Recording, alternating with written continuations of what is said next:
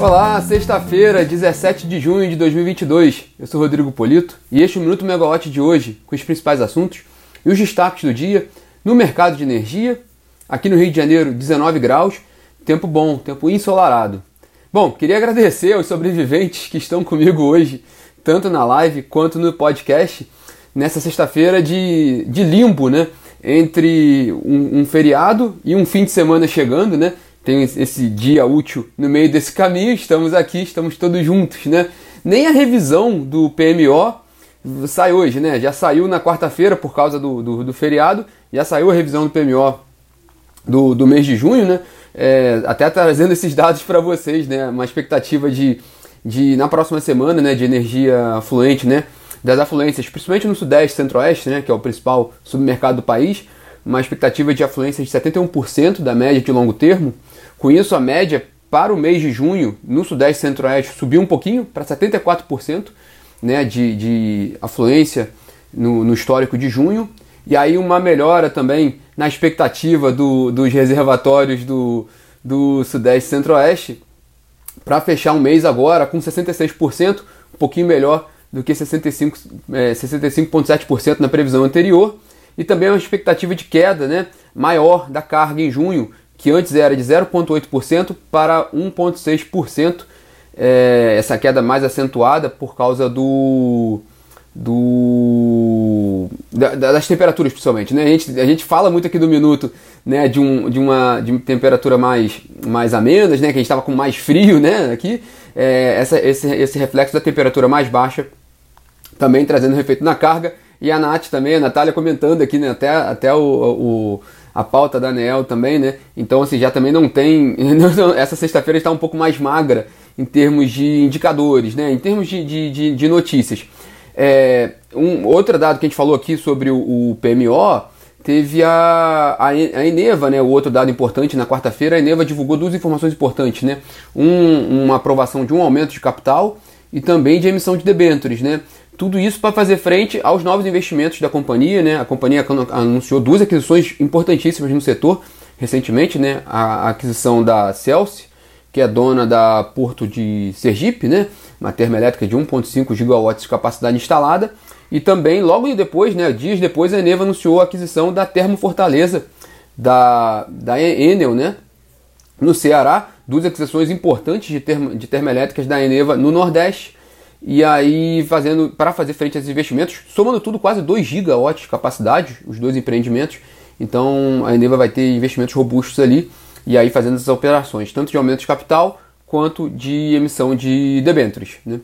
E vamos para a expectativa do dia de hoje, né? Como a gente falou até com uma agenda um pouco mais esvaziada, o que está acontecendo é muito a, a, a, expectativa da, da economia como um todo com relação à Petrobras, né? Há uma previsão, uma, uma, uma estimativa de que pode haver hoje um novo reajuste dos preços dos combustíveis, né? Talvez da gasolina, do diesel, não se sabe ainda se seria no caso nos dois combustíveis. O fato é que é até, até pelos jornais, né? Os jornais mostram muito isso, os jornais de hoje, que ontem houve uma reunião extraordinária do Conselho de Administração da Petrobras para debater o assunto. Né? O, o a ala mais ligada ao governo no, no, no Conselho gostaria de que a Petrobras segurasse um pouco mais ainda os preços, enquanto os, os representantes mais alinhados ao mercado é, querem dar carta branca para a diretoria ter essa liberdade para fazer os reajustes. A expectativa é que houve essa reunião, de acordo com os jornais, é, quer dizer, a expectativa é que haja esse reajuste, né?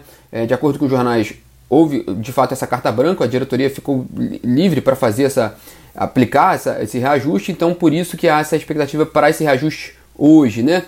É, quase que em paralelo, né? Ontem, no, na live do, do presidente Jair Bolsonaro, ele fez, voltou a essa questão e voltou a fazer um apelo para que a diretoria da Petrobras não faça um reajuste nesse momento, né? Ele fala que a gente espera que não haja reajuste, nas palavras dele, né?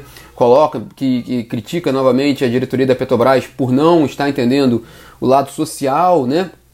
E levanta até a possibilidade de interesse político se, se houver um novo reajuste agora, né? Porque é uma preocupação que ele coloca também é que o, o agora, nesse momento, o governo está discutindo com o Congresso uma solução para os preços dos combustíveis, né? Que foi aprovado agora o, o projeto de lei que, que, que, faz o teto do ICMS né, para combustíveis e energia elétrica. A gente comentou isso aqui ao longo da semana, né? Então tá, só falta agora a sanção presidencial E tem a PEC, do PEC dos combustíveis, né? Que, que possibilita ali uma, que, que estados possam zerar o, o, o ICMS e aí seriam compensados pelo, pelo governo federal. Então tem essa discussão que pode vir na semana que vem.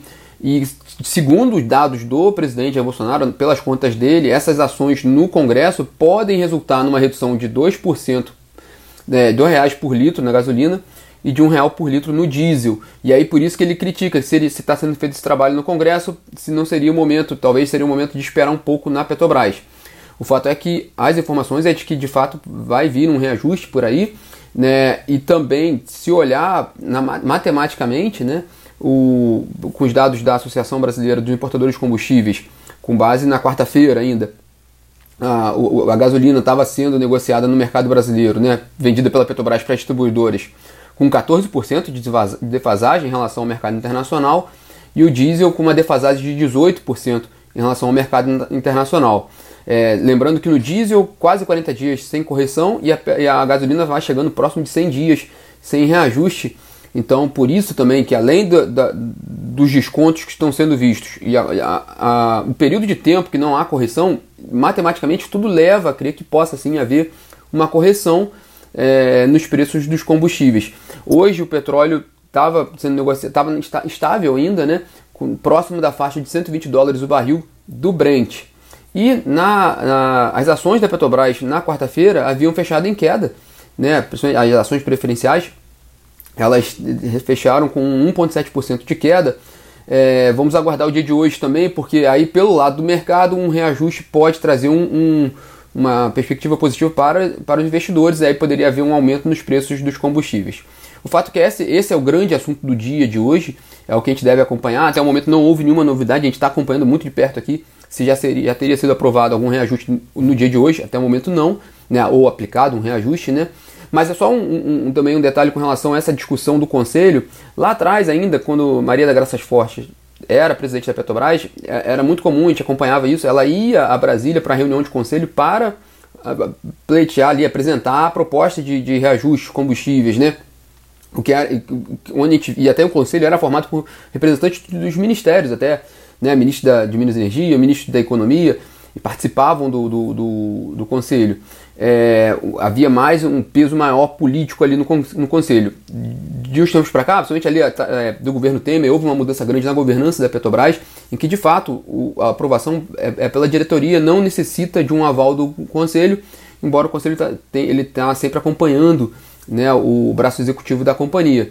Mas o fato é o que o, o só, só fazer uma observação com relação ao que foi decidido ontem né, nessa reunião do conselho. O fato é que de fato a, a diretoria ela pode fazer essa, essa, essa, esse reajuste. Né? A bola está mais com ela do que com o conselho de administração ou até com, com a presidência da República. Por isso até que, que se espera que possa haver uma modificação nos preços.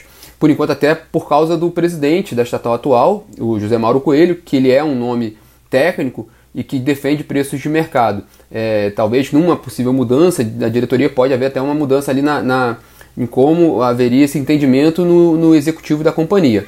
Mas essa é a fotografia de hoje. Por isso essa expectativa e a gente vai atualizando vocês tanto aqui no, no, no, no na plataforma, né, megawatt.energy, quanto também no aplicativo da Megawatt. Então vocês podem ficar acompanhando conosco. Qualquer novidade no dia dessa sexta-feira, que está meio aqui imprensada entre um feriado e um fim de semana, mas que também tem novidade, né? Então semana que vem a gente está de volta aqui. Tenham todos um ótimo final de semana. Tchau, tchau.